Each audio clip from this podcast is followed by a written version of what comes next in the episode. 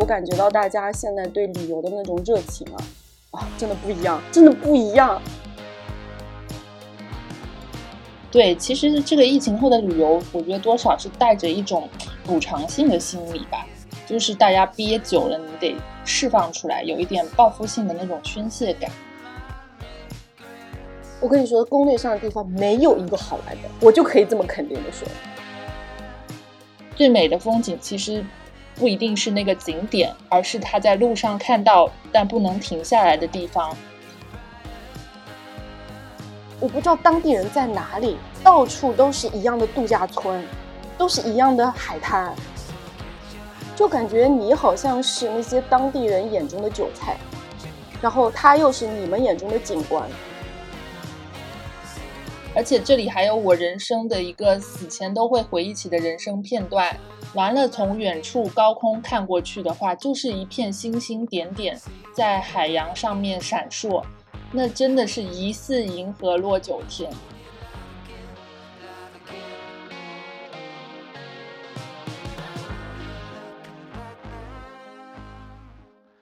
Hello，大家好，这里是石头剪刀布。让我们先掌声欢迎一下我们的一位长，他终于结束了 一个月三趟的旅行，成功归来。哎，大家好，我是 Yuri，我终于回来了。之前的一个月真的是脚不沾地的，一直在旅行，一直在飞。嗯，哎，我很好奇，你为什么偏偏要把 三趟旅行挤在一个月里完成？我跟你说。这一点很多人都问过我，其实真的是因为一些阴差阳错，你知道吗？因为三趟旅行是跟不同的人在不同的时间约下的，但是他们共同的点就是都迫不及待的想要约我出去旅行，就是说刚好凑在了一个月里，是吗？对，所以当我最后。就是看这个行程的话，发现 what 就是我一个月要出去三趟，嗯，然后这一个月步步也很辛苦，就一直要嗯，就是跟我一个节奏在那边赶赶播客啊，赶什么？对我甚至独立完成了一个代班，哎，真的是啊，真的是太不容易了，今天终于回来了哈。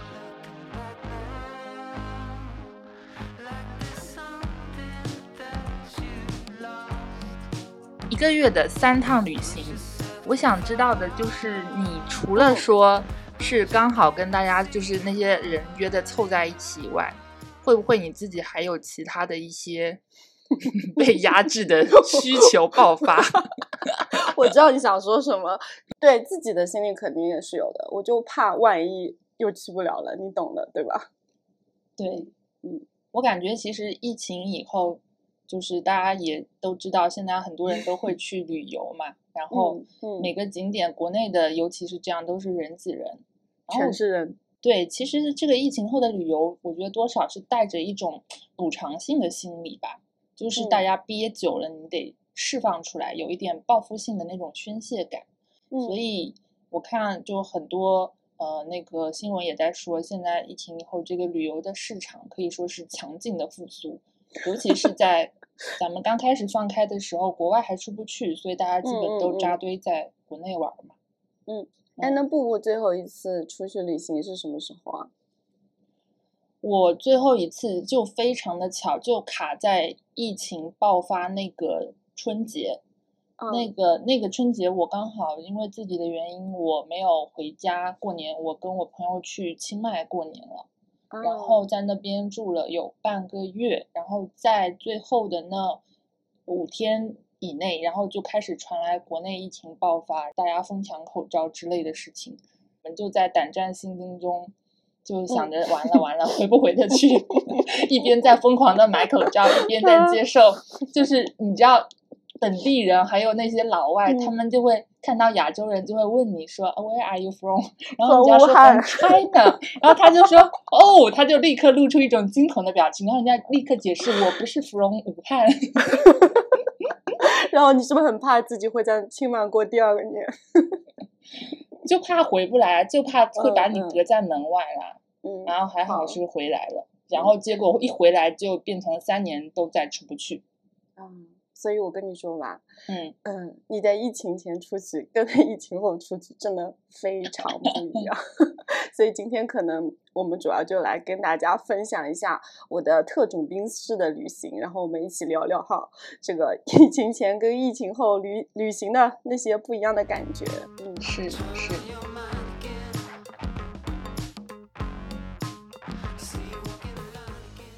你觉得特种兵旅游跟普通的旅游是不一样在哪里？哎，我我跟你说，其实我没有特别的去定义过特种兵啊。就我刚才也跟你说，我是阴差阳错的把三段旅行都差不多集中在了挤在了一个月内，所以它就成了一种特种兵。呃，你说不一样的话，我觉得一个是真的很累。真 的是累成狗，还有一个就是人真的很多，我感觉到大家现在对旅游的那种热情啊，啊，真的不一样，真的不一样。而且你知道吗？有一个特点是什么？现在就是越难的地方，你却你觉得人少的地方，人越是多。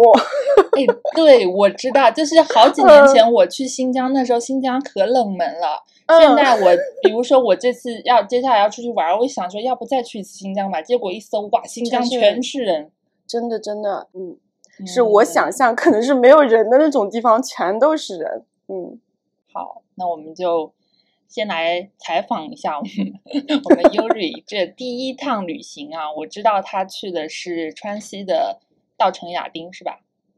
对我这次呢去了三个地方，一个是川西稻城亚丁，然后第二个是海南，第三个是日本。但我自己印象最最深刻的 就是川西这一次。你去亚丁是你自己去的吗？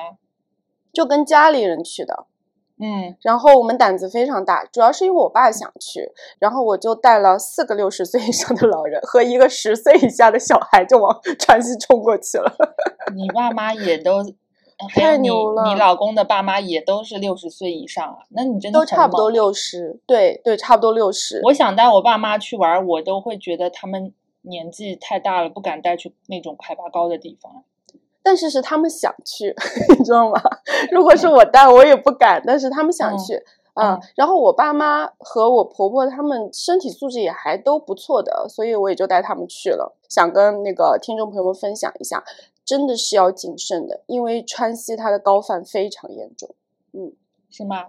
你觉得比之其他地方呢？是因为我之前去过拉萨。就是工作的时候，我还是去拍照的。然后拉萨的平均海拔，我记得是四千以上。然后我们到了羊湖那边是五千以上的。嗯，所以我以为说川西你怎么高也高不过拉萨，对吧？嗯所以我当时非常自信，我觉得完全没问题。但是我去了以后完全不一样。我跟你说，就是川西的高反比我在拉萨严重多了。我在拉萨一口氧都没吸。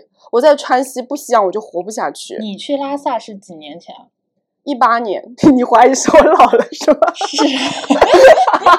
我跟你讲，我这么问是有依据的。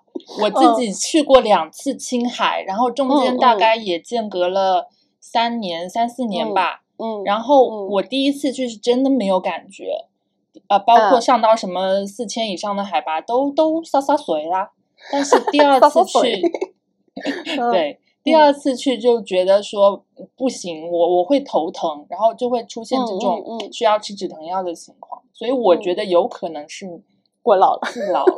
对，我跟你说，个人的身体原因呢，我觉得也是有有一点的吧，哈，我们就不能不服老。但总体来说，因为我也问了，就是给我们开车的那个师傅和相当于我们的导游兼司机，他说是这样的，就是因为拉萨它是个城市，嗯，然后。这个川西它全是山上，就是你在城市里和在这种都是都很很宽阔的高原是不一样的。就你在城市，你的高反不会这么严重，但在川川西真的很严重。为什么呀？为什么城市不会严重？就城市里可能 人可是人多，不是跟你一起吸氧吗？就就可能怎么说呢？它各种什么现代化设施啊，各种各样的这种。都有吧，然后那里就是你看到全是石子，也没几棵树，也没地方给你 产生氧气。然后还有一点，我跟你说，是跟我之前去想象的很不一样的。就我们定的行程是从成都开车到稻城亚丁，大概是两天的行程。成都不是平原嘛，稻城亚丁很高，对吧？我以为是海拔一点一点一点升高的，嗯，所以我以为我有两天的时间可以来适应这个高原，应该没有问题。但是你知道吗？其实从成都出发，开过雅安。整一个海拔就已经到四千多了，就相当于我第一天上午，我已经从成都那应该是几百的海拔上升到了四千二的海拔，所以就 完全猝不及防。后面的两天只是它是在四千多到三千多之之间这样来回的，就是上上下下吗？呃，是有司机开的自驾，我觉得我们可能吃不消，真吃不消。对，但就跟我们理解的不一样，我以为是一点点上去，但其实就是一天就上到四我以为如果是呃包车带玩的话，他会不会先带到一个折中的地方让你过渡一下，然后没有折中的地方，对，没有折 中。那你们这个这个拉这条线路真的是拉链线路啊，直接上。是是是，我跟你说，那个川西真的是。最 tough 的一条线路，然后，嗯，真的，但是我没有想到的是，人真的特别多。他开过去的是川藏线嘛，就是国道三幺八。嗯，我之前也知道，布布应该也知道三幺八。知道三幺八很堵，对 对。然后我我知道三幺八现在已经开发过，但我没有想到它会这么商业化，这么堵，真的没想到。怎么个商业化？就是我们到了三幺八的第一站。就是一个巨大的一个休息站，嗯，它里面就各种各样的什么样的商品都有。然后跟我想的，我开始想的就以为是你上了川西就鸟不拉屎，什么吃的都没有，对吧？我跟你说，川西的咖啡店比海南多多了，这么这么夸张的，真的很夸张。大家宁可缺氧也要喝咖啡啊！哦，我跟你说，好多人开了个保时捷在后面后备箱卖卖咖啡的，然后那咖啡啊特别好，抓住商机。然后三幺八啊，它作为一条路线，它竟然是有很多周边的，你知道吗？嗯，就它有很多的玩偶，然后每一个地方都会写着“此生必加三幺八”。嗯，就整一个一条线路都可以说是一条景区。嗯，真的非常商业化，而且那个堵啊！然后我们上去以后就看到三幺八特别堵，我们司机就绕道了。然后我们问司机说：“为什么今天？”今天的三幺八这么堵，他说不是今天，他说是 every day。他说堵车是对三幺八最基本的尊重。是不是暑期川西也比较热门呢？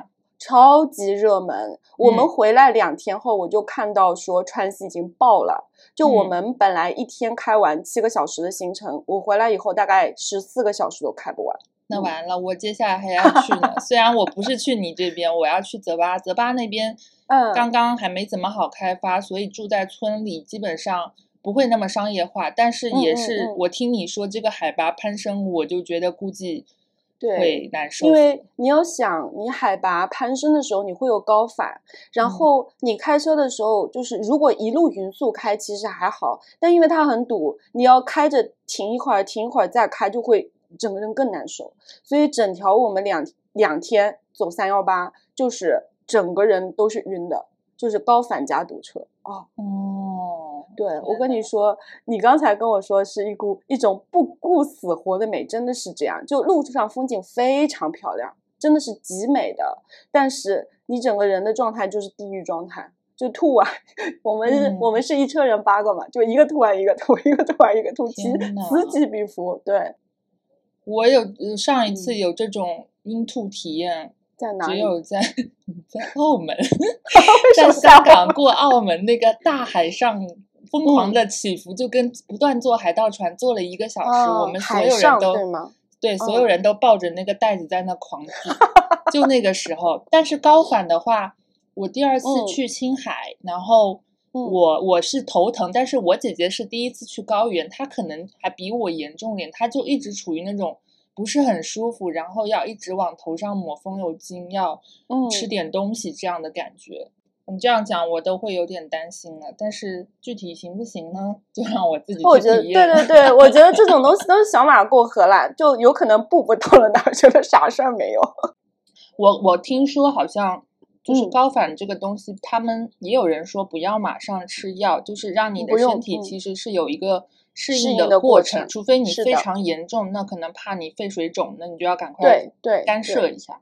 对，是的，就是如果你非常严重，那你必须要去干涉一下。但如果不是非常严重，只是呃头晕啊，或者说吐啊，其实不要非常紧张，因为每个人都会的。然后高反它就是一个适应的过程。我到稻城亚丁的时候，我是真的适应了，最后我就是一口氧都没有吸。你好猛啊！你稻城亚 丁，人家上到牛奶湖，听说徒步要徒步非常久，人家都很难受的，你还好吗？我给你分享一下我的徒步吧，就是到牛牛奶湖。嗯，就是你知道稻城亚丁这条线非常难，对吧？嗯嗯。我可以说，以我为数也不少的旅行经验来说，嗯，我没有经历过比稻城亚丁还要难的线路。就是你爬上去的一路上啊，就是会不断的看到一些。生无可恋的人坐在那儿，就是进退两难，对不对？对对对，这时候退下去又不甘心，上去又要死。对，真的就是生无可恋的抱着氧气袋在那边，上也不是，下也不是。嗯，然后你知道稻城亚丁这个景区怎么进吗？它不是最下面其实是不高的，它最下面大概是三千左右，就是到了景区门口。然后呢，你到了景区是必须要坐大巴车。嗯，就要坐大概一个小时左右左右的大巴车，坐到山下吗？坐到山上，往上走。哦，就从三千可能给你到达三千八的样子。一般来说，那一个小时已经淘汰了一大批勇士了。为什么坐车为什么也能淘汰？因为一是它往上走啊，往上走你会有高反，就从三千到四千，其实高反是最明显的嘛。因为三千以下一般人是不会高反的，但到四千一般人都有反应。第二是它的路全都是山路，山路十八弯，就是把肺都 肺都震出来的那种。对，所以就是你我我是开始坐到那辆车的时候，我就觉得我不行，我要下车，我绝对爬不上去。你这样震震震震到肺都震出来以后，一个小时，嗯，你会到达一个好像叫做什么啊，反正第一站，对对，在濒死状态的时候会到达一个点，那个呢，它是稻城亚丁的真正的起点。嗯啊，然后呢？这个时候你还要再走五百米，到达一个叫做冲古寺的地方，然后呢，再坐四十分钟的电瓶车。哇，电瓶车坐四十分钟啊！对，那个电瓶车其实它只是叫电瓶车，因为它是半半包围结构，就有点像那种景区里的车，但其实它是柴油动力的。你在高原上，如果不是柴油动力的车，根本开不上去，所以它的体验呢，就会比。大巴车更加的颠簸一些，而且我闻到柴油味，我自然就晕车了。很多人闻到柴油味都都晕车了，所以这个时候呢，又会淘汰一大批勇士。我估计我前面未必死，但是可能会死在这。对，所以你在想，你大概就是到稻城亚丁，经过这么两段以后，嗯，已经是半死不活了，对吧？嗯。然后那个时候会到达一个地方，叫做洛绒牛场，你可能也知道。嗯。然后这个地方哦，不知道，反正很美，已经很美了。那个地方应该是个牧场吗？对，是个牧场，它叫牛场，但一头牛都没有，不知道为什么，全是马。这是什么 无效聊聊天？那就是马场啊！就所有人都很奇怪，说啊，牛场牛呢？然后全是马，那就是马场。对，它就是那个地方呢，有一个马帮。一般来说，以前淡季的时候，你可以选择马帮的车，对，要要。可以骑马骑个三公里，带你骑三公里上去。但现在旺季，你根本骑不到马，除非你七点钟就来排队进景区。嗯，我突然有个疑问，马不会高反？高原上的马应该不会吧？哎，那高原上的人也不会高反，人家好的很。这路上全是藏族的小伙子，嘿，要背包吗？嘿，要背人吗？嗯，你继续。对，然后这个时候是你爬山的起点了。就在你七荤八素的时候就可以开始爬了，就是你要在四千二的地方还要爬五公里，它是来回十公里啊。然后你刚才提到的牛奶湖和五色湖，对吧？五色海，它就是游客能够到达的稻城亚丁最高的地方。也就是说，在游客能到的地方，其实呃，这个景区还有更高的地方，是吗？对。当然了，因为它最高的那个山叫仙乃日啊，它应该有五六千的海拔，但它是个处女峰，对，是到不了的。就我们只能是在五色海是我们能到最高的地方，嗯，然后望一下那几座仙山就回来了，嗯嗯嗯，然后这个地方是拉练的开始，十公里哎，亲，而且是往上的哎，而且是在四千六的海拔哦，然后真的就是你走不完的路。爬不完的栈道，关键是它会越爬越高，越爬越就是越爬越陡。哎，我看到小红书上有人说，呃，去亚丁的没有不死在那个镂空的栈道上的，就是对对对对对，它镂空，然后那个登山杖，如果你下面不是个圆盘，你根本就是变成一个累赘。对，登山杖就失效了。你说的那个就是金刚挑战线。哦。就他去从洛绒牛场过去呢，还有好几个点。其实第一第一段路，在你状态比较好的时候的第一段路相对是平的，嗯。然后呢，当你走走走走走，徒步到生无可恋的时候，你会看到一个你说的那个镂空的，就是用楼梯铁铁对铁搭出来的栈道，那才是金刚挑战线的开始。那这边又能筛掉一群人了，是吧？啊，对的。呃，我公公就是走到这里不行了，那你们怎么办？把他一个人扔在这儿，他就回了。说你在此地不要等我，我去去就来。因为你到了这里以后，很多是水没了，很多是氧气没了。你想，你一个人最多就背个四五瓶氧气上去吧，你到下面全部都吸光了，那这里没了，你就上不去了啊。然后金刚挑战线大概是三公里，就是一直往上爬，爬，爬，爬，正到爬到半死不活的时候，你才会看到哇，牛奶海就在前面。嗯，所以我看到牛奶海的那一眼，我革命终于胜利了。哦不。我当时我做到了，没有意识了，就我不确定是我看到的幻觉，还是我真的看到了它。沙漠里的海市蜃楼是吧？对对对，就那种感觉，因为它确实非常美。但是我看到的时候就已经，我觉得我整个人已经都处于无意识状态，真的是无意识状态。嗯，而且那三公里就是我没有停，因为我知道我。只要一停下来，对我就是成了那生无可恋的人中的一个，就不知道该上还是该下。也就是说，凭着最后一口气了。对，就是那个时候，我觉得人真的有意志这种东西，我就想，我一定要走到那儿再停下来。嗯嗯，确实，我感觉要走完这个全程十公里，真的需要意志。哦，真的。但是你知道吗？就是这么难走的线，嗯，整一条路上全是人。就是摩肩 擦踵的，天哪！明知山有虎，偏向虎山行对，大家真的都，我觉得特种兵的。对啊，就是大家好像这种，哎，疫情后的旅游都是憋了一股气的，就是哪儿哪儿难上，咱们都上。我要把这三年没走的路全在这趟走完。对，然后整一个牛奶海其实非常大，而且很美，但是呢。真的是被围的里三层外三层的，到时候我可以给你看一下那个我拍的视频。哎，你可以到时候放几张照片到我们的 show notes 里，大家可以去看。对，大家可以去看那个人，真的是我根本挤不进去拍一张照片，全都是人。那我好奇，你家里的老人跟小孩都能撑得到这十公里吗？除了你公公？当然是不能，就是一般来说，小孩子高反其实不严重，你知道吗？因为小孩子需要的氧气本来就不多，但我们家孩子就是高反特别严重，所以他基本上就是在洛绒牛场就倒下了。那就说明他身体好啊！听说身体越好越容易高反。哎，是有这种说法，那我们就姑且这么认为嘛。啊，然后我婆婆是在那儿就跟她一起不不走了，因为她自己高反也比较严重，然后她也不想走，照顾一下，对，顺便照顾她。然后最猛的是我爸妈，他们是一口气上去的，他们走的比我还快。你爸妈全程无停的走到了牛奶湖。对我妈开始前，她前两天高反的特别严重，就每天吐到就是。黄疸水都吐出来那种。其实那天她去稻城，对她去稻城亚丁的时候，她说她不想去了，因为实在身体不行。但是呢，她就是这样一个人，对吧？到了稻城亚丁以后，就竟然对，就竟然直接走到了牛奶湖。然后我爸也很牛，我爸是全程不吸氧的走到了顶端，他一口氧都没吸，他就直接上去了。嗯嗯嗯。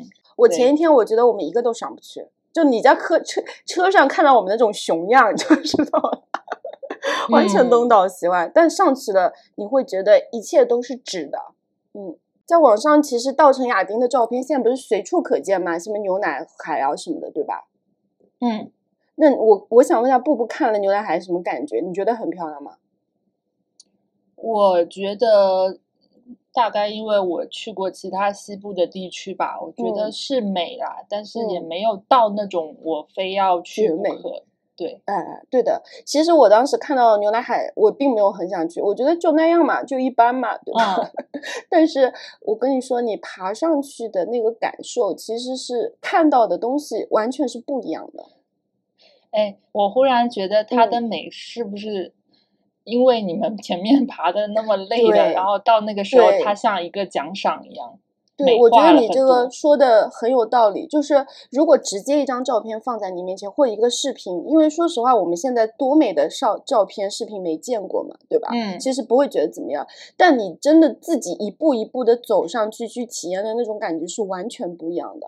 嗯，然后那种三百六十度就是被大自然的这种，呃。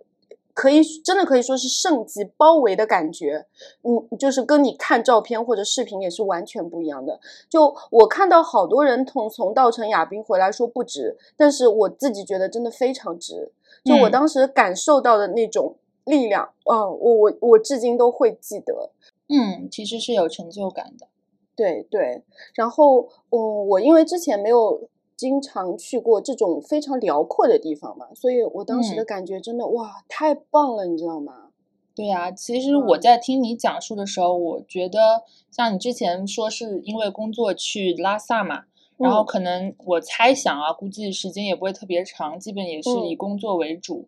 那这一回体验了亚丁，然后在徒步中去感受到它最后的那种震撼的美。那我觉得，其实如果以后有机会的话，你还可以去，呃，像我说到的青海，还有呃新疆，新疆是吧？对，新疆我也去过啊，我我我去过两次青海。按我妈的话说，就是去过的地方，你为什么还要再去？但是我跟我另外一个。高中同学，我们俩都是非常爱往青海跑的人。他是一个男生，然后他跟我说过，说青海这个地方是他愿意无数次的去，而他也确实，他大概现在为止去了四到五次，应该有。嗯，对。然后第一次他可能只是跟着大家走环线，然后到后面他已经是可以，比如说我我就想去青海湖边待几天，然后。我再找个当地向导，只带我去当地的一些小的地方玩，就是他的旅游已经到了，对，到这个地方。但我想说的是，嗯，也跟大家交流一下吧。就是我自己小时候是生生在那个福建的海边城市嘛，那我们这种临海的孩子，他一般来说在呃我们这些东部地区看到的山。哦，哪怕是像福建的武夷山，你也不会觉得说它特别的雄壮，就是跟书里说的那个 雄壮好像不是很有关系。对，顶多就觉得高，然后山上有些云雾，然后嗯，石头的形状比较齐，可能就停在这儿。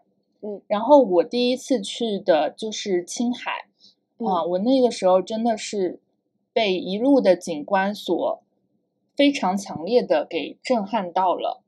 啊，我会觉得说，其实我看小红书上也很多人说，呃，包括他们去川西，他说最美的东西、最美的风景，其实不一定是那个景点，而是他在路上看到但不能停下来的地方。是青海就是这样一个地方。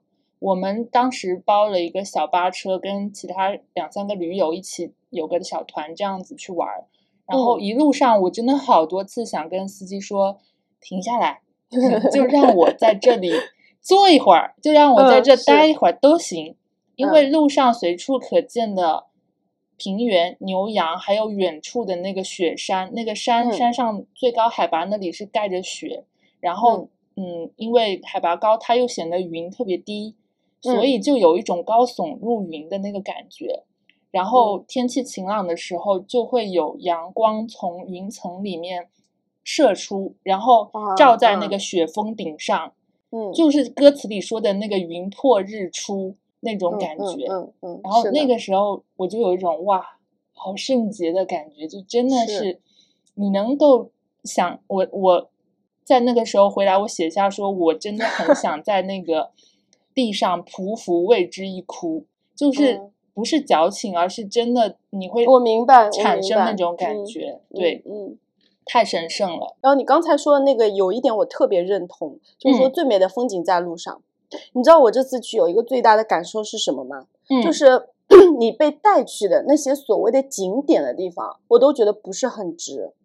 对，一个就是因为它被过度开发了，人很多，然后你也知道一个地方但凡人很多，都会影响到它的就是景观。对，还有就是所谓的它包装出来景点，其实，在川西，我相信在什么青海啊、北疆都一样，就是遍地都是。其实你每个地方，你只要停下来都很好看，不一定要是那个地方。所以，我们其实到了那些所谓他带我们去的点啊，我都是多少有点失望。但是随便哪里停下来，就比如说我说这边要停下上个厕所，哇，都是一出去就是美到窒息，你知道吗？是啊，我真的太美了。就是那些原生态未经开发的地方，其实更美，更美。其实只要人少，我跟你说，真的都都是美到窒息的那种。还有就是川西，它嗯一路开过去，我不说它的海拔是上上下下的嘛，嗯，所以它就是有一个，就是它很多样。它有些地方它跟九寨沟差不多，就是都是树、密林和水。然后有些地方呢，它就是高山草甸，就可能类似于新疆那些了。然后还有一些更高的，它就全是石头。我跟你说，那个全是石头太漂亮，到时候我传张图看看。嗯。然后再高的地方，就像你说的，可能类似于你刚才说的，就是云破日出，就是冰山了，就什么也没有了。就等于说你你在这个。情境中你会不断的穿梭，就你不知道你下一秒看到的是哪个，你知道吗？所以那个对那个在路上的感觉真的太好了。我不知道你在这次旅途里，呃，除了看到那些这么多的游客，有没有接触到一些当地的人啊？我自己去青海、新疆的话，我还有一个感受想跟大家分享的，就是，嗯，我在那那那些所谓的西部落后地区。反而去感受到了一些非常纯粹的人跟生活啊，比如说我在嗯，对我在塔尔寺青海塔尔寺外面，当时是第一次去，还其实怀着对那种儿奶蛮夷的一些 偏见，对吧？偏见，对我会担心说，嗯，不会要骗我要坑我吧？所以碰到那种寺庙外卖东西的呃藏族小伙儿，他很热情的来跟我推荐他的。东西的时候，我就非常嫌弃，而且很警戒备的看着他，主要是眼神里流露的戒备。那我相信他也感受到，他当时就跟我说：“他说我们这里的人不骗人的，就是我们不不会坑你的。他不是那种油嘴滑舌，而是非常诚恳的说。说完他就走开了，他也没再跟我推销了。然后我当时就有一种。”嗯，好像我以小人之心在夺夺人家这种感觉，对。然后也同样是在青海，那个时候是一个是刚开始，一个是结束的时候，我是碰到了一个街边有个新疆的姑娘在卖当地的一个土梨，然后还卖一些哈密瓜、葡萄，我就给她买了一些。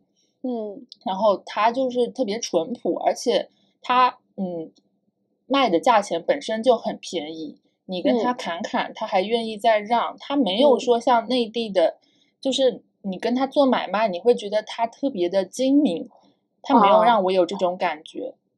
哎，那你是什么时候去的？青海应该有六年了吧，六七年了。嗯。然后青海后面还去了新疆，新疆我就说一个点吧，那个点是我现在还觉得很深刻的，就是。在有一天晚上，我们出去觅食，去的是一家哈萨克族的餐厅，嗯，然后那里面的氛围实在太好了 啊！我们不谈食物，我们不谈餐厅的装潢，就是那里面的服务员，他不只是说对你的态度是友善的、nice 的，他们自己也过得很快乐，嗯，因为那里面随时在播放着他们的民族音乐，然后他们是那种不管是。呃，来擦桌子的服务生，还是来端菜的从后厨出来的小哥，他一路上都是随着那个节奏跳 舞，然后跟彼此互动，然后到你的桌上的时候，他们有可能嘴巴里还在哼着歌，就是整个餐厅特别开心，你能感受到他就是享受在那个音乐里面，他很快乐。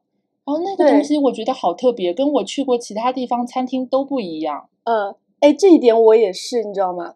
就是我们这次去嘛，然后也就是他当地基本上都是藏族的，然后我跟你的感觉一样，就是你知道吗？他们太爱唱歌和跳舞了，就经常我们就打了车，然后那个那个司机只要是藏族的，他就跟你聊着聊着，然后就唱起来。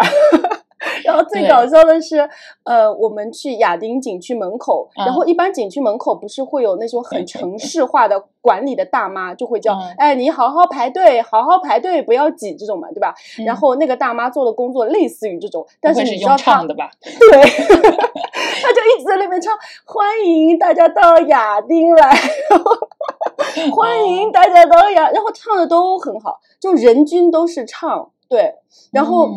我就感觉他们整一个状态，就也他这样也真的不是为了不完全是为了迎接游客，他就是很开心，他就是要唱歌，对，就是善舞能歌的少数民族，对，真的是一言不合就唱起来了。然后这条线因为它开发的比较成熟了，所以朴素是没有了，但是那种热情我是真切的感觉到。我觉得生活在这种环境里，可能你就是会心胸比较开阔啊，比较热情啊，对。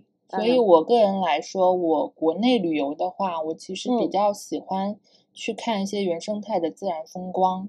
嗯，那我也知道，我有一些朋友，他们可能会觉得你去川西、去云呃那个那个太拼了，青海太累了，对。啊，要坐那么久的车，要爬那么高的山，然后他们就他们经常喜欢去三亚或者其他一些地方去进行一些。休闲游，比如说在一个酒店里躺上三天，就游游泳、吃吃海鲜，或者去 shopping。对，那我知道你这次旅游好像有安排，好像有安排其中一趟是在三亚，对吧？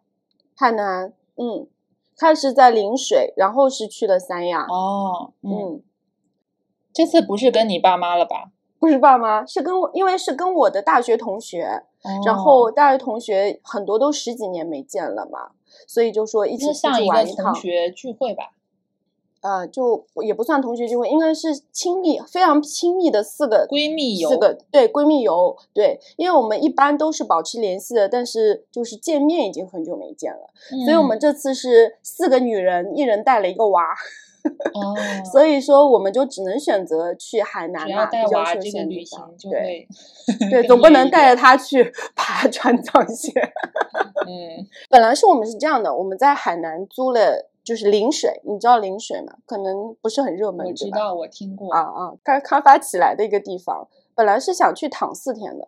然后呢，不是我当时说跟你说有个意外嘛，我其中一个闺蜜，她家小孩呢就突然得了急性肠胃炎。他就延迟了三天才来，但他为了跟我们见一面，就哪怕行程只剩一天，他也来了。所以我们后来决定集体再陪他去三亚躺了三天。所以这次的旅行就是临水加三亚这个样子。嗯嗯嗯。那这个感觉啊，跟前面的这种就是川西拼命游是完全不一样的。嗯，嗯就像你说的，就是躺着呀。对呀，除了那除了休闲以外呢，不好玩吗？当然，我见到他们很开心，跟小朋友玩玩的很开心。但如果我自己去的话，我觉得我不太会选这样的地方。为什么呀？因为这个地方第一天，嗯，就让我觉得特别的恐怖，你知道吗？恐怖？我我不知道，应应不应该用恐怖来说啦？我就跟你分享一下吧。遇到脏东西了吗？没有，没有，没有，这个下一次再讲。就是你知道吗？我去临水的第一天，我就迷路了。嗯，而且是我走不出来的那种迷路，那可不就是遇到脏东西吗？回大墙，对，差不多就感觉，因为我不是说我们是定了一个呃民宿嘛，它就是在一个开发刚开发应该好没多久的小区里，就是一个嗯别墅楼哈，然后呢，我们那天就是自己租了两辆电瓶车，他们在陵水很多都是用这种小电瓶车出行的，我们就到旁边非常近的一个商业中心去吃饭。然后我到了以后，我这个人比较忙嘛，然后我就没带手机。我没带手机，我就跟他们说：“我说你们先吃吧，那我回去拿一下手机，因为我们开过来小电驴开过来才五分钟，我想我一定回得去的，对吧？” 然后我就很自信的骑着小电驴回去了。然后第一个口呢，我就转错了。当时我知道我转错了，但是我没有特别的引起重视。我想，不就一个口转错了，反正就一个小区嘛，因为他那边就就一个小区，叫什么珊瑚宫殿啊。我想，就大不了换一扇门进去问一下就到了，因为我知道门牌号是多少。然后呢，我发现我错了，奇异的事情发生了。嗯，我看见发现这个小区无敌的大。就不是我想的那么小的一块，而且你知道吗？最最恐怖是什么？里面所有的房子都长得一模一样，就真的很恐怖，你知道吗？你你就是转一个弯一模一样，转一个弯一模一样，然后我整个人都懵了。那你是不是应该带一些面包一路上撒？你这方法不错，或者带一个狗一直撒尿是吧？对呀，做些路标嘛。对，真的。然后我当时就懵了，就停下来。问路嘛，我就问那个保安，我说我住的是珊瑚宫殿的几幢几零几，怎么走？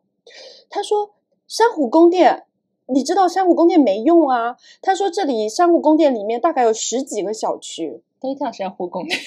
对，他说都叫珊瑚宫殿。然后他说这是个总称，我们有叫海蓝天、碧蓝天、水蓝天。我操！哦，哦，我当时真的觉得好，就是有一种。很 weird 的感觉，就感觉好像到了这种西部世界或者盗梦空间里，你知道吗？嗯嗯，那你后来怎么找到的？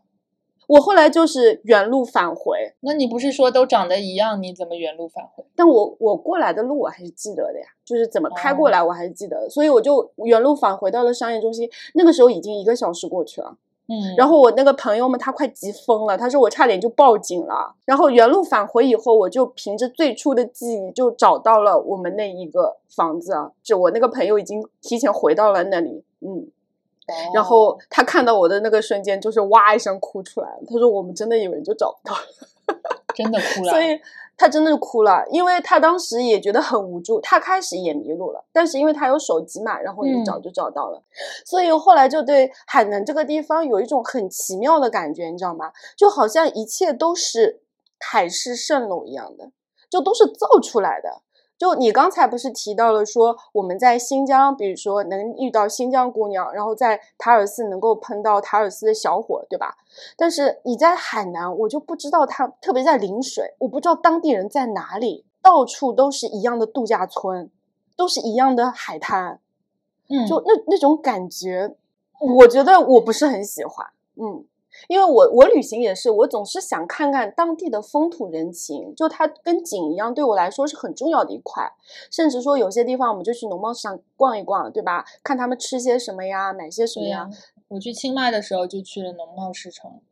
对呀，我觉得特别好。你这个听起来好像就是。复制粘贴，复制粘贴，对对，特别是在那次奇遇以后，我就有很强的这种感觉。就我知道海很美，然后我们住的房间，说实话也很好，嗯，但是就是给人一种不真实的感觉，就就就比较同质化，同质化非常严重。对，所以我这次去海南，以前海南不是很热门的嘛，特别一到暑期啊，房价都蹭蹭的涨。但这次我感觉人并没有很多，甚至没有稻城亚丁多。然后酒店也不贵，我觉得是不是因为同质化的地方就比较没有生命力？我自己是这样觉得。嗯，对，如果你去一个地方玩的类型都大同小异，其实那个旅游体验会下降很多。对，会很多。然后所有地方都像是景点，就感觉你好像是那些当地人眼中的韭菜。嗯，然后他又是你们眼中的景观。那回到海的本身，你觉得海美吗？海们，就是都一样，我的感觉。你是在海边长大的吗？你觉得呢？就是你觉得海会有什么不一样？就我看海的经验吧，之前有去过曼谷，然后去过芭提雅。去芭提雅的时候，去出了一个外岛，对，那边的岛是刚刚开发起来的，然后它的。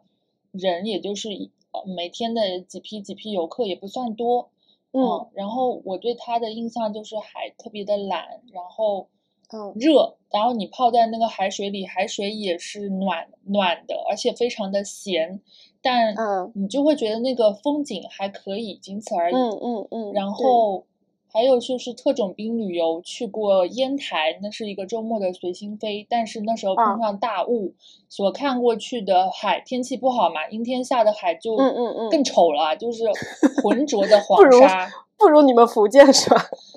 对，但是福嗯建我也不得不说啊，大家看海其实真的不必要去所谓的热门城市，比如说哎像福建厦门。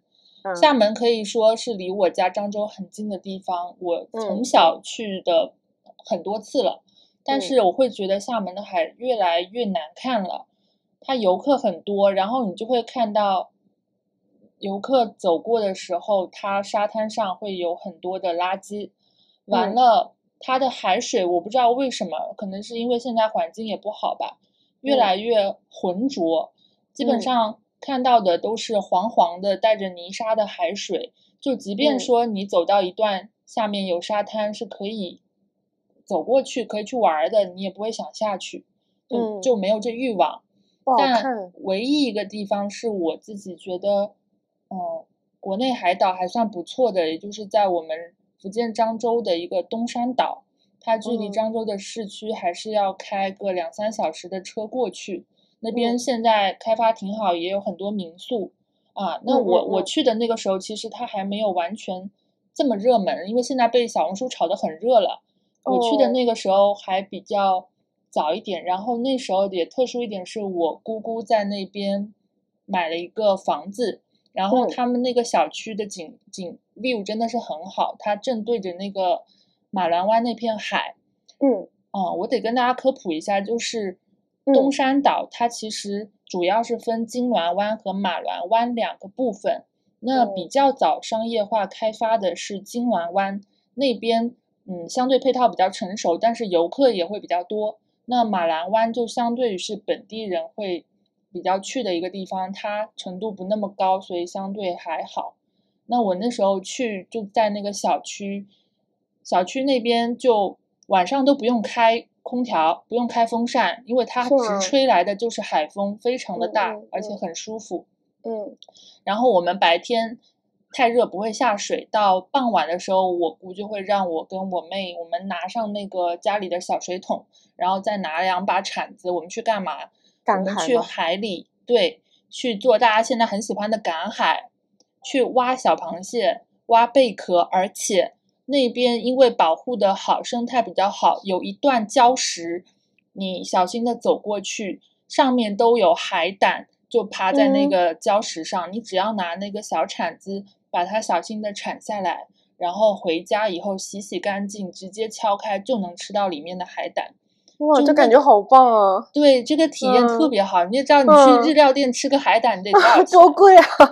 就自助啊，在里。是啊，而且我都以为海胆都是至少在海下面的哎，我没有想到是礁石礁石上也有石上有，嗯，而且这里还有我人生的一个死前都会回忆起的人生片段什段。么东西？嗯，是那嗯那个晚上，我觉得大家不要错过晚上的东山的海，是他们我们那边东山海，它会打捞很多海鲜，然后嗯。有一种海鲜叫鱿鱼嘛，那嗯。鱿鱼其实有的人不知道，它钓鱿鱼是一定在晚上进行的，因为它嗯要通过灯光去吸引那个鱿鱼，这样才能捕捞。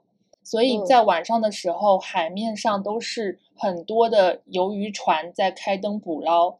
完了，从远处高空看过去的话，就是一片星星点点在海嗯洋上面闪烁，那真的是疑似银河落九天。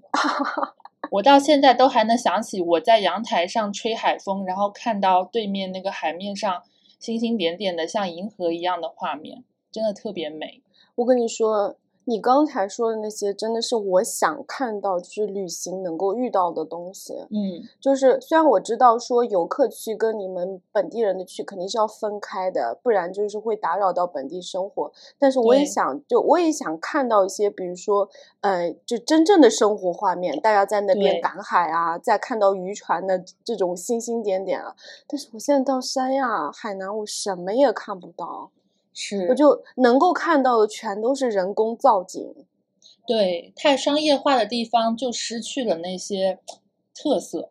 对你刚才说那个东山岛，我就觉得好美啊，因为我觉得是可以去一下。这如果就趁它没有完全商业化 之前，可以去看。而且题外话一句，边上有海军驻驻扎，所以经常有部队拉小哥出来拉练，然后你就会见到一群肌肉裸男。的那种小军官在那里跑，额外福利，在那跑步，一二一二，然后那个结实的胸肌在阳光下闪闪发光。你这个女人真的是，对我我感觉吧，现在三亚就是你只适合跟我之前去沙巴，就是马来西亚，呃，和和去普吉差不多，就是你就住一个比较好的酒店，遛遛娃。就让他在那边沙滩玩玩，泳池玩玩，然后你休息几天，你就看看书，就度假。嗯，对我前面说过的那个朋友，他基本就是去那儿找一个设置好的酒店，对泡进去，然后游泳、吃饭，没有，就旅行是不必了，就是找个地方躺着，那还是可以的。对对对，那那还是可以的。那其实我们前面聊的很多都是国内游的部分，那这次优旅他其实。是我们中率先出国 去，在疫情后迈出国门的一位同志，让我们来采访一下他出国游的经历。我感觉这好像在什么什么什么政协颁奖。对，Yuri，当你看到这封信的时候，我已经申请入党。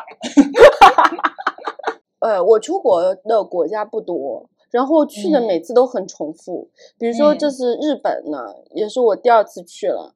你第一次去是什么时候？第一次去是一四年，所以你看已经小十年过去了。哦，嗯，十年故地重游，对，十年生死两茫茫。第一次 是就是只跟了，就是我先是两个人一起去的，然后这次呢是拖家带口，然后又跟着我朋友一家去的，所以就是这两次去日本呢，那个我感觉就非常的不一样，你知道吗？等于说你们这次是两家人朋友两家人一起旅行。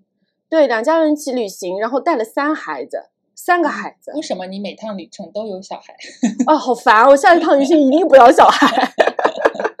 哎，插播一句啊，大家如果想看他的这个旅行 vlog，可以去，可以去 B 站搜苏摩岛啊，可以看到活生生的日本旅游。日本的话，我觉得让我感觉第一点就是它非常的，用我的朋友的话说，非常的不 kids friendly。就对小孩子非常不友好，你知道吗？哎，我感觉现在东亚好像对小孩这块都越来越那个了。嗯嗯，一个是我们去日本的时候，因为它是一个说话很轻的国家，就不能大声说话。对，如果我们现在以我们录播客的音量来说，嗯，大概是所有人都会来看你了啊！你要这样说。不不，我们今天要聊的主题大概是，呃，你的三次旅行，嗯，就这个音量。但你说这个音量，小孩子怎么控制啊？那你就让小孩小声点，就妈妈，我想吃雪糕。对，就大概要用这种音量说。所以我们就一直在那边嘘嘘，轻一点，轻一点，就一直在那边嘘。我真的嘘累了，嗯。然后还有就是日本的街上，你知道吗？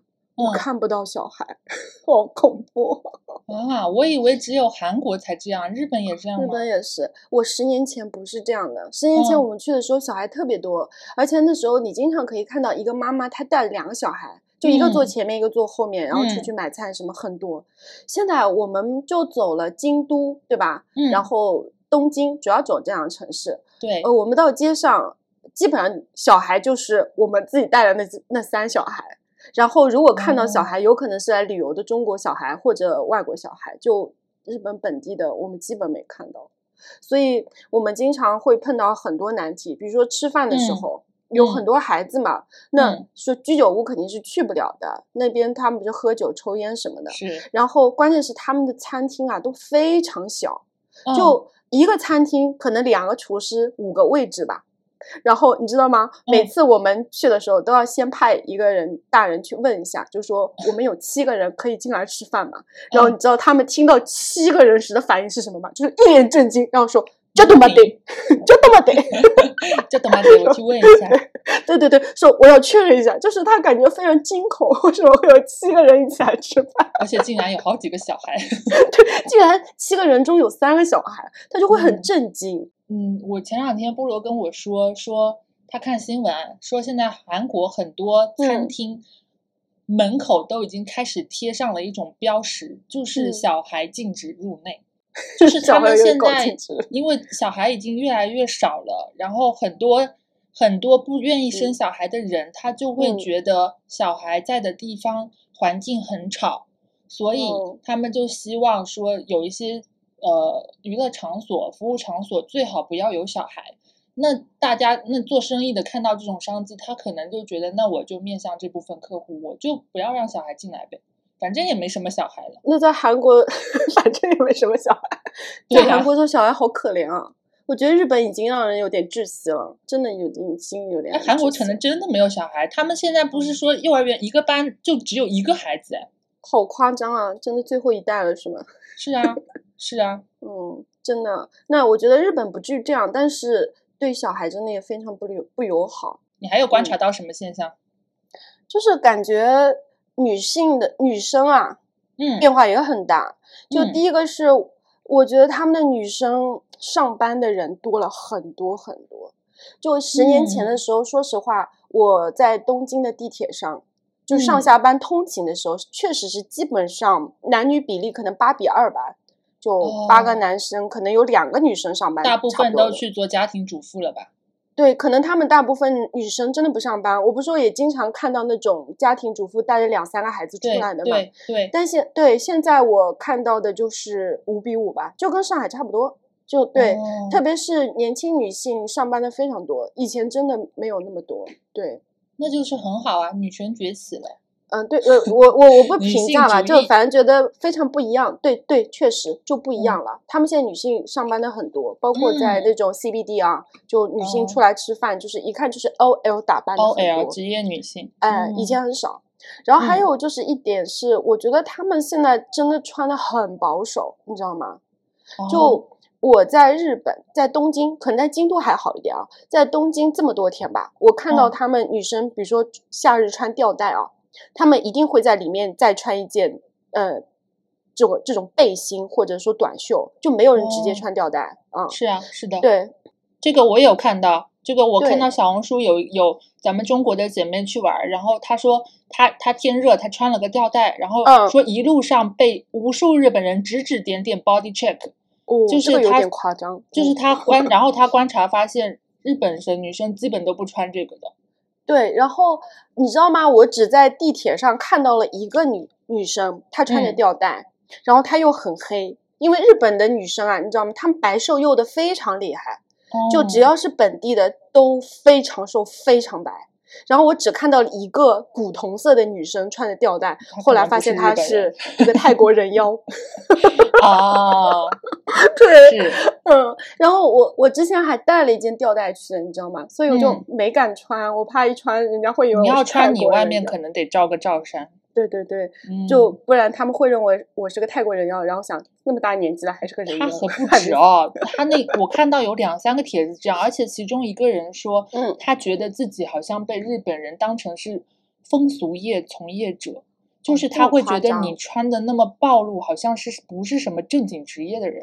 哎，但是你知道吗？我十年前没有这样的感觉，嗯，十年前我只觉得他们打扮的非常精致漂亮，对，然后还有一点是骡子。观察到的，他说整一个日本他没有看到女生直接穿瑜伽裤上街的，然后我发现还真的是，因为现在比如说在上海，我包括杭州也是这么大的热天，很多女生都是一个大 T 恤，我自己也会啊，直接穿瑜伽裤就出门了，我不会，对吧？因为我觉得形状会勾勒的很尴尬。不会啊，你大 T 恤是可以遮遮住形状的。我这么高，没有过我屁股的 T 恤。对对对，不好意思，一下子忘了你的 身高优势。对，但是整一个日本都没有，就是整体趋向于保守啦。但是他们的审美还是停在白瘦幼。非常白瘦幼。我觉得我们现在国内其实还好吧，我在至少我在上海大街上，我真的说实话，什么样的女生都能看到。哎，那那他的他们的女权浪潮还只停留在女性多出去上班，不要生小孩，但是还没有改变这个白瘦幼的审美啊。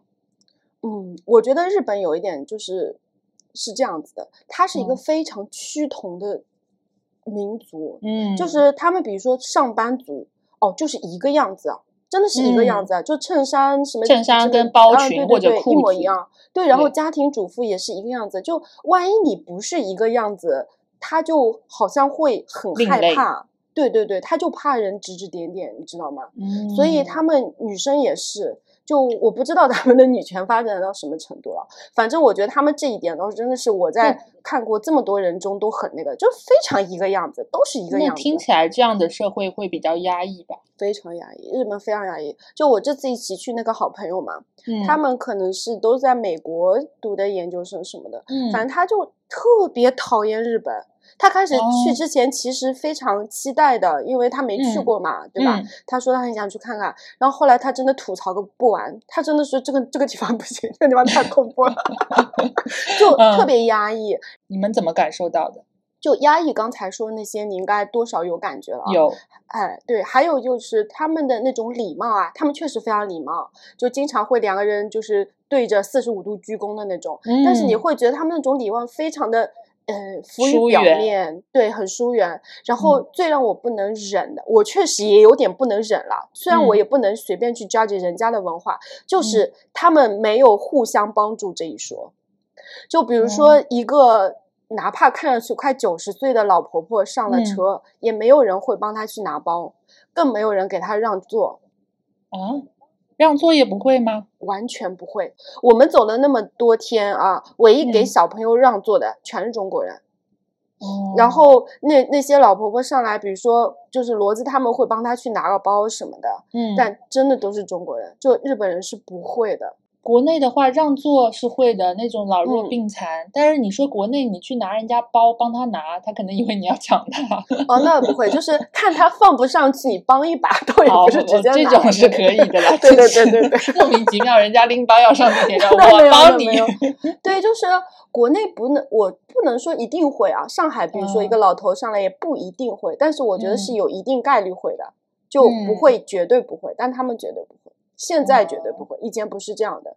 我十年前的话，明显看到一个，呃，可能腿脚有点不好的老婆婆，她要下楼梯，然后两三个女生、女孩子过去，几个帮她搬轮椅，几个帮她拿行李，就这么下来了。所以她不是从来这样，就是你现在，你知道，整个日本给我一种特别压抑的感觉。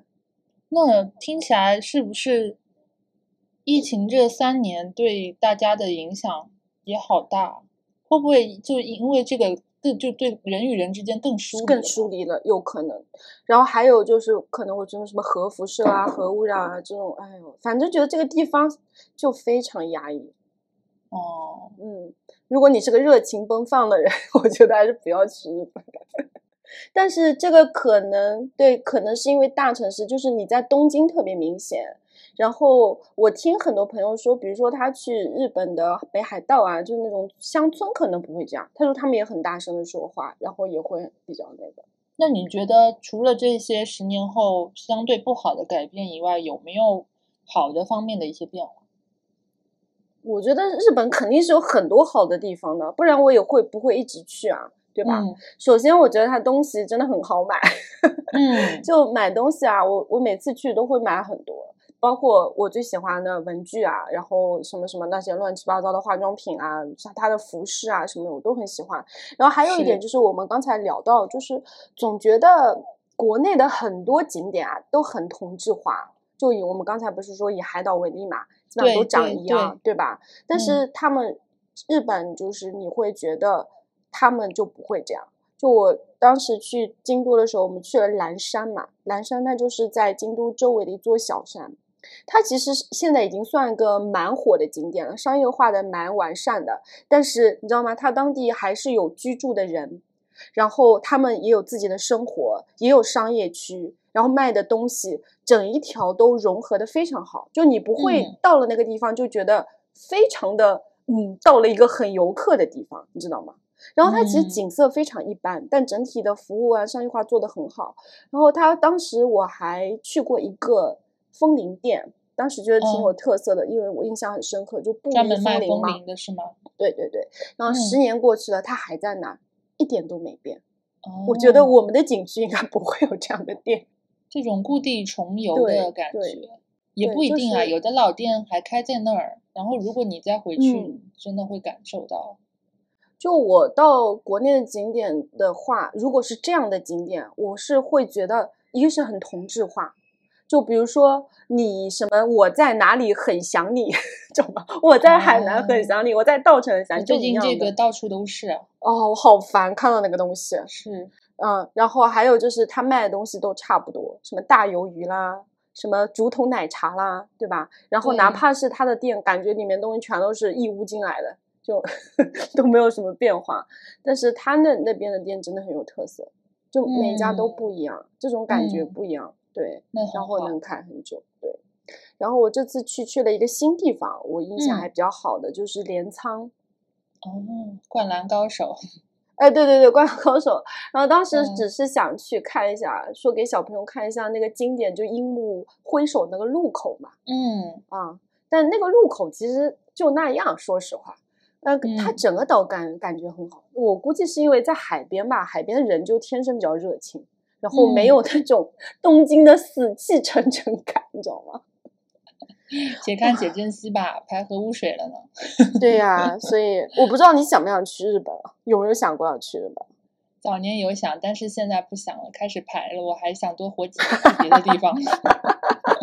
疫情以后，我之所以没有出去吧，其实是因为刚刚放开的时候，嗯，我跟别人一样都会觉得说国外好像没有怎么在防控嘛，你好像不是很安全，一出去就中招那种，嗯嗯。但后面阳过以后，就想说，那那我有抗体了，我想再 再回回三年前的清迈，再去体验一下，因为那那段那段半个月住在那儿的时光非常的悠闲。嗯，没有任何特种兵行程，就是融入当地生活。嗯，但是很很可惜，他那边大麻合了法，然后加上他现在呃那些东南亚地区这种嘎腰子人口贩卖的这些新闻啊，嗯嗯，就连外交部都出来警告说先不要去，然后我真的是彻底破碎了。我原本还想去那养老，现在都拜拜再见，换个地方吧。对，好像现在在国外都是。都是一些不好的新闻哈，这边嘎腰子，那边什么的。对，但是我不得不说，其实疫情前我去泰国，感觉还是很舒适的。就假如说他现在没有这些乱七八糟东西，我很愿意像你这样十年故地重游，我甚至三年、三年再三年，我都还愿意再去。嗯，我也很喜欢泰国哎。嗯，对，我觉得，呃，它好的地方嘛，就是像。天气总是很好，那种热带地方是是。我我这样的人是绝对不可能去生活在北欧那个地方。我也是，那那阴郁死了。对呀，去到那边我就没几天，我说不定我就都有抑郁症是吧？对，就他们老说要去冰岛，就我那些朋友，我说是冰岛有什么好去的？我就很讨厌去冷的地方，我也喜欢热的地方，我特别喜欢泰国，只要它不嘎腰子。对，你就住在那儿，你就感觉，就算你确实我那时候状态不是很好嘛，但是去那边我还是觉得你每天一出门，哇，天气那么好，然后周边全是非常茂盛的植物，开满了鲜花，对就再怎么 emo 的人，你你那个心情也多少能够得到一些提升。而且奉劝大家，不要因为去不了那就找代餐。我我我疫情以后。因为太想去泰国，但那个时候还没有放开国外，我就去了国内，去了哪？去了西双版纳。哦，不好吗？No，它不是有一阵特别火，而且主打的就是说小泰国。然后我又想说，哎，那就跟东南亚接壤，那我就去那边，说不定风俗都差不多。然后去那边你会发现，嗯，相同点的确是啊，阳光很好啊，热带植物很多啊，寺庙也很多呀。但是是真多。对，但是除了这些，你会发现，一个第一个吐槽就是跟三亚一样，国内游客多，人挤人，然后街头你走，基本上走五步，最多五步，一定会有一个人上来拉着你。小姐姐要不要来拍照？可以穿傣族的服装来拍那种网红照。嗯嗯，太减分了这样子。对，然后嗯，遍地都是穿那种，你一看就是他被成功拉了客，然后进去给你妆造拉好，然后开始。对，几个人，而且他不是一对一哦，他是一对大概四五，然后几个穿的差不多的美女，然后拉在一起，然后我们去这个景点来，每个人上传拍一张照片。流水线公主。对。然后食物，食物也不像泰国那样，它的君子云南，我以为君子火锅很好吃。嗯嗯，对，我们去的那那那家店，可能去的店不对吧？服务员又很懒，他们基本上自己在管自己吃，不太搭理。对，然后就是一堆菌子给你倒进去，然后锅盖上，然后一个沙漏放上去，熟了自己吃，自己吃了，给你个锅就不错了。对，我真的是只只觉得好吃的只有那个鸡汤米线，还有就是外卖点的那种凉拌米线，这不云啊，倒也是云南的。对，麻凉拌的青木瓜沙拉，其他都没有。然后唯一好玩的就是中科植物园，那是因为我喜欢植物，好玩，其他真的没什么。所以我就觉得说，不要去找这个代餐。然后，如果能有幸像你这样子，十年以后或者几年以后还能再回到当初那个地方，然后有一些不一样的体验，我觉得倒还蛮好的。哎，你说国内吧，其实我说实话，风景啊，真的什么样的都有。但是那天我爸也说，他说不一样的就是好像我们国内的旅游就是同质化。很严重，还有就是感觉就是比较浮躁，你知道吗？就我刚才说，不管是在泰国还是在日本，对吧？其实你旅游区是有的，你一一定的涨价也是有的，但不至于说全世界就拉着你说要拍网红照啊，是吧？对，还要去一样的什么美食街，对，一样的美食街吃一样的烤鱿鱼，就不至于这个样子。所以，我我也是觉得，可能之后的很多年也是会以国在国内为主嘛。现在国外也比较难去，然后又怕被嘎腰子，确实。我真的强烈建议你可以把西部一圈都玩一下。对对对，我真的好希望就是可以大家景景点景点之间做的不一样一点。嗯嗯，那经过了我们一起来回忆和嗯讨论的这些旅游的经历以外，我在想说。嗯，我自己也有关于旅行的一些体会吧。嗯嗯，想跟大家一起交流看看。第一个是，我觉得我们其实如果还在身体还可以允许的情况下，啊，我觉得尤其是像需要高海拔或者需要一些体能的地区，尽早去肯定会比你年纪大去要好。哦，是是，嗯，对。我经常有时候因为旅游想要找一些旅行搭子的时候，就会发现现代人真的好忙啊！大家都第一反应就是我请不出假，或者我不敢请假，老板要说我。但是我会觉得说，其实现在大家心灵都都已经非常的逼仄了，不管有没有疫情这回事，嗯，平时每天每天重复在这个生活工作生活工作这种两点一线的。节奏包括在一个固定的地方生活久了，人会产生一种麻木、一种惰性，然后你的心灵能量其实也一直都会处在一个呃很低能的一个维持的状态。嗯，如果如果说问我旅行有什么意义的话，那其实就是能够让心灵去放一个假。嗯，然后很多东西我们可以在旅途上去感受它。这个感受就是不只是我说风景在路上，其实在路上看风景的时候，你心里也会产生很多你以前在工作和自己相处的时候你不会有的一些思考，一些全新的体验。我们想要说的旅行，不是你去一个地方打卡、发拍照、发朋友圈，是或者或者是报个团连轴转。每天一个一个一个一个串起来，然后最后说好，我报菜名一样，我去过这些这些这些的地方，有什么意义呢？对，最好的意义就是你在旅行中，你和你自己相处了，然后你收获到了一些不一样的体验，这是我个人觉得旅行对我来说比较好的地方。嗯，你刚才说那个时候就是旅行的意义的时候，我其实深有同感。这一点是我在疫情前，包括以前连轴转工作的时候，跟现在的感受完全不一样的。嗯，就是以前我觉得我也需要旅行，但我需要旅行的意义是什么呢？就是我要在连续不断的。紧张的工作之余，或者说间歇，我去放松一下，嗯，就好像说我已经辛苦了大半年了啊，我要犒劳自己，我要去旅行一下，让身心彻底放松，然后我才能工作。就它好像是我一个调节工作的对一个间隔。但是现在旅行对我说完全不是这样的，我觉得旅行现在对我来说就是我的生活本身。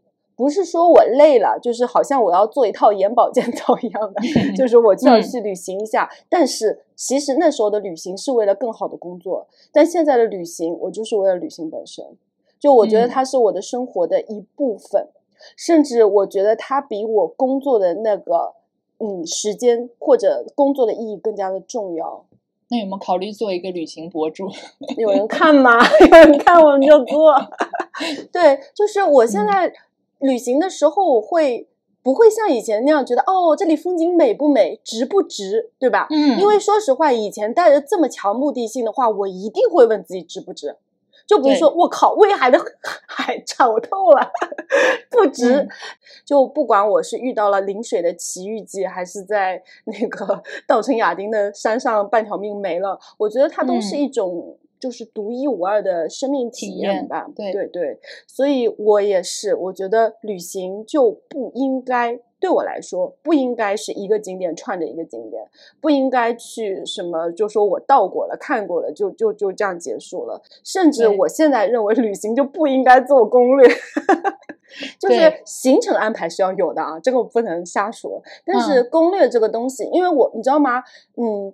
就是 A 说这个地方好玩，然后后面的人就一直在重复玩这个地方，对，这个地方就会变得越来越商业化，越来越同质化。我跟你说，攻略上的地方没有一个好玩的，我就可以这么肯定的说。嗯，特别是我跟你再插一句，我们在日本虽然说这次吃的比较的坎坷，但是说实话，能吃到的东西都是好吃的。但唯一有哪些东西不好吃呢？就是小某书上提到的推荐的地方不好吃，对。嗯，然后我也对我也有朋友，就是因为要去旅行，然后做攻略就做到劝退了，因为他们觉得信息太繁杂了，然后不知道该怎么办。然后我就觉得好傻呀，你不去就完了吗？做什么我也我也给大家支个招啊，就是我自己去重庆玩得到的一个体验，就是因为重庆不是美食之都吗？但是我发现。我按着那个推荐，我爬到半山去吃一家火锅，吃完我觉得也就这样。但是我在路边会看说，哎，比如说我我今天去到这里附近有个小区，然后它外面几家店是本地人感觉很喜欢去的，嗯，我就去那里吃吃它的炒川菜，结果我意外的发现好好吃。嗯，对你去玩的时候可以去找本地人去观察一下，本地人喜欢去的一些。呃，苍蝇小馆一些小店，只要有本地人，很多人在吃，难吃不到哪里去。那关键要有本地人，在三亚我都找不到本地人。是的，嗯，所以今天聊了那么多呢，我不知道大家什么感觉，大家应该也都出去旅行了吧？